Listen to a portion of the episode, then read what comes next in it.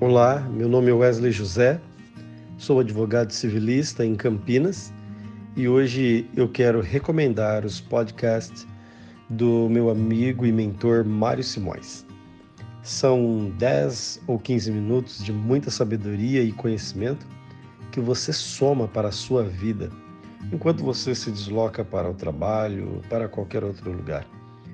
E em especial, eu quero recomendar o podcast que fala sobre o mindset. Ele nos ensina sobre a gestão dos nossos pensamentos. Cuidado com aquilo que você pensa sobre você mesmo. Um grande abraço a todos.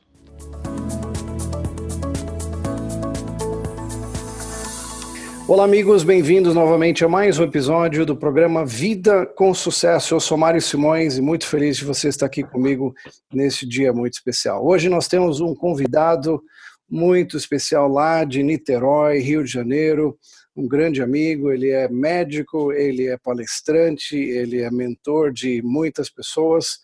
Dr. Roberto Ailmer. Roberto Ailmer, muito bem-vindo ao nosso programa. Olá, Mário, tudo bem? Eu vi que você não falou que sou psiquiatra, talvez seja preocupante, né? Imagina um psiquiatra, a que ponto a Covid chegou, chamando psiquiatra para explicar às pessoas. Então. É por isso que eu deixei você falar, entendeu? Só para não assustar as pessoas. É, mas, mas fala um pouquinho, Roberto, doutor Ailmer, é, fala um pouquinho da, da, sua experiência, o que, que você tem feito, onde você tem trabalhado, qual tem sido o foco aí do seu trabalho nesses últimos anos. Eu acho que existe uma repetição agora em 2020, deu acontecer em 90. Em 90 eu estava no meu consultório trabalhando bem com psicoterapia e, e, alguns quadros e surgiu uma mudança muito abrupta no mercado brasileiro que foi a reengenharia. Uma moda de redução de cargos e funções na empresa para aumentar a velocidade. E esse processo demitiu um montão de gente. E o medo foi generalizado. Essa moda piorou porque as empresas contratavam a reengenharia do Michael Hammer elas tinham ações que subiam na bolsa. Então, isso virou uma epidemia organizacional. Nesse período de grande instabilidade, o contrato psicológico do colaborador com a empresa mudou e uma nova etapa da, da indústria brasileira começou a acontecer. Tivemos vantagens com a minha abertura aqui da economia que o Collor fez, é, e também tivemos muitas desvantagens. Mas um, um ambiente de medo de estabilidade de emprego é muito parecido. Então, naquela época, eu comecei a trabalhar com executivos e estudar burnout, que é uma doença hoje já considerada do trabalho, e me especializei depois, fiz MBA em marketing, fiz um mestrado executivo internacional voltado para o papel do gestor imediato na sua equipe, que é o divisor de águas entre pressão e performance, muito importante no dia de hoje, e depois um doutorado estudando organizações, gerações e mudanças dentro da complexidade. A complexidade que a gente vive hoje talvez seja o grande cenário, onde nós temos um nível de complexidade muito acima do que a gente está acostumado a lidar, porque a profundidade das mudanças são muito intensas e muito transversais. Todas as camadas, todos os países ao mesmo tempo. E esse impacto é o que desorganiza, de alguma forma, o nosso sistema de funcionamento cerebral. Como é que você tem visto, como é que essa crise tem impactado as indústrias que você tem prestado serviço? As indústrias funcionam dentro de uma cadeia fornecedores e clientes. E elas funcionam também de uma previsibilidade. Então, previsibilidade externa, ou pelo menos a ambição da empresa externa, faz com que haja uma organização dos KPIs, ou na sigla em inglês, KPIs, que são os indicadores de performance principais.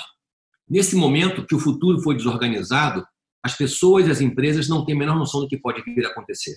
Logo, a tendência nesse tempo agora é uma instabilidade é, em relação ao futuro, que faz uma dificuldade muito grande de planejamento no presente. Então, a gente vê agora as empresas tentando sobreviver, atuando é, criticamente, atuando em cima de problemas imediatos, como segurança do trabalho, é, reposição de pessoas, turnos de trabalho, trabalho remoto, toda a dificuldade do trabalho remoto. Mas hum, a gente não tem nenhuma previsibilidade qual é a, o grande, a grande ação que vai ser feita em maio, junho, julho nessas organizações. Então, o que aconteceu com as empresas também aconteceu com a gente. Nós perdemos o futuro. O futuro desaparece como uma coisa lógica e se transforma num, num monte de cenários e hipóteses. E isso desorganiza o planejamento da empresa, mas também desorganiza o nosso cérebro, que precisa de alguma previsibilidade para se posicionar e buscar estabelecer quais são as estratégias de conquista do alvo ou de fugir de um, de um dilema, de um problema. Então, nós vivemos hoje uma perplexidade diante da situação, tentando encontrar qual o melhor caminho. Por isso também nosso cérebro fica muito mais cansado, porque fica tentando encontrar soluções quando não há nenhum caminho seguro. E esse momento também acontece com as organizações, onde as pessoas tentam mostrar trabalho para é, parecerem comprometidas e também numa possível eventual lista de missões, elas ficarem lá no final da fila e não no começo da fila. Como é que você vê, como é que tem sido também a repercussão no meio dos profissionais liberais, que, que têm aí os seus negócios uh, totalmente afetados com a situação atual? Eu penso que o liberal ele sofre de uma, de uma limitação um pouco maior, porque não tem o suporte organizacional para ampará-lo nesse momento. Ele conta com a força do seu trabalho. Se por um lado isso é muito difícil, muito ruim, por outro lado também todo profissional liberal já passou por situações de maré baixa. Então, o liberal que vive da, da sua produção, ele está mais acostumado, vamos dizer assim, do que alguém que perde o emprego subitamente. Então, se por um lado o profissional liberal é mais vulnerável, ele também tem mais anticorpos para esse contexto de instabilidade do emprego. Mas a economia para, então as, as ações param. Claro que meu trabalho, por exemplo, como psiquiatra, aumentou muito. A telemedicina me permite atender pessoas, já permite é, fazer prescrição e enviar por um QR Code e permite orientar pessoas em psicoterapia. Então, meu trabalho aumentou muito. Algumas outras pessoas têm uma redução drástica, cirurgia plástica, cirurgias eletivas, isso vai a zero praticamente nesse momento. Mas, ao mesmo tempo, é, é esse, essa hora que a gente vê o que acontece quando o seu pensamento não considera alguma reserva, não considera uma vulnerabilidade. Todos nós estamos sendo chamados para pensar sobre o nosso modelo de trabalho, nosso modelo financeiro, pessoal e econômico e como é que a gente lida com a instabilidade. Por quê? Essa crise ela é realmente assustadora, é grande, é difícil, mas dificilmente será a pior crise dos próximos 20, 30 anos. Eu acredito que outras mais complexas virão e virão trazendo para a gente novos desafios. Então, acho que o grande ponto, tanto como nação, como empresa, como pessoa, é quais aprendizados eu posso fazer agora ou ter agora é, que vão me proteger no futuro. Por exemplo, eu atendo um empresário da área de entretenimento, produção de shows, etc., que teve uma grande crise financeira. Ele quebrou e ficou no fundo do poço. E, e essa experiência foi traumática para ele. E daí, quando ele saiu desse processo, há uns dois anos atrás, começou a trabalhar com outro artista e indo muito bem o trabalho dele, o cara é bem famoso no Brasil. E ele que trabalhou com esse artista o seguinte conceito: precisamos de um colchão de 18 meses. Ou seja, se em 18 meses a gente não trabalhar, estamos protegendo nossos funcionários, as equipes de produção, os motoristas, todo mundo que trabalha em produção. Isso era um colchão da empresa, não é pessoal, da empresa para isso. E agora estão vivendo mais tranquilidade porque havia uma previsão desse risco. Então, o, o, as crises podem trazer aprendizados. A questão é, podem, não vão trazer automaticamente. Depende de um posicionamento de cada um aprendi muito com esse empresário. Interessante que você tem essa, esse mix de consultório e consultoria, mix de, de médico, psiquiatra e também de consultor empresarial. É, qual é a dose certa hoje que nós precisamos é, para que a gente possa superar tanto os, os problemas, as dificuldades de saúde, saúde física, saúde mental e também saúde financeira, econômica e profissional. Engraçado você falar isso, né, Mário? Porque quando eu comecei uns anos atrás trabalhando com empresa, tinha um mal-estar enorme. Você falava que eu era médico, né? Eu brinquei com você com isso no começo, mas falava que eu era médico, mas não falava que eu era psiquiatra, porque tinha uma preocupação e realmente era constrangedor. Ué, mas você é psiquiatra? Porque, há uns anos atrás, a ideia do psiquiatra é um cara que trata maluco. E a pessoa que é psiquiatra é a pessoa que está no, no, final do tubo, já fez um montão de coisa, tentou um montão de coisa, agora a última, última oportunidade é o psiquiatra. Isso mudou. É, o entendimento da, do sistema de um indivíduo, de um subgrupo, né, de família ou de grupo de organização, é um ponto importante da psicoterapia. O entendimento de neurotransmissores é um ponto fundamental da psiquiatria o entendimento de business como, como uma, um organismo vivo é fundamental no entendimento é, de quem estuda organizações. Então, como a minha formação acadêmica mais pesada, mestrado, doutorado, são em business, eu passei a olhar a organização com a minha base médica, com o entendimento do jogo, e esse, mix me trouxe muita vantagem competitiva. Então, meu trabalho já há algum tempo é, é chamado para situações complexas. Eu não faço cursos, aulas, coisas online, porque isso tem gente fazendo e faz bem, mas eu acho que é, para mim, é um, um, um, nicho que não me interessa. Eu quero trabalhar em situações específicas, pontuais, com diagnóstico bem feito, com intervenção bem feita, com turnarounds, com grandes mudanças organizacionais. É o que temos feito em grandes empresas. Né? A gente trabalha com empresas como L'Oréal, como TIM, Siderúrgica Nacional, a CSN, Ternium, Usiminas, empresas de grande porte que têm complexidades enormes e análise multifatorial é fundamental para entender qual é a abordagem de menor custo que vai ter melhor impacto.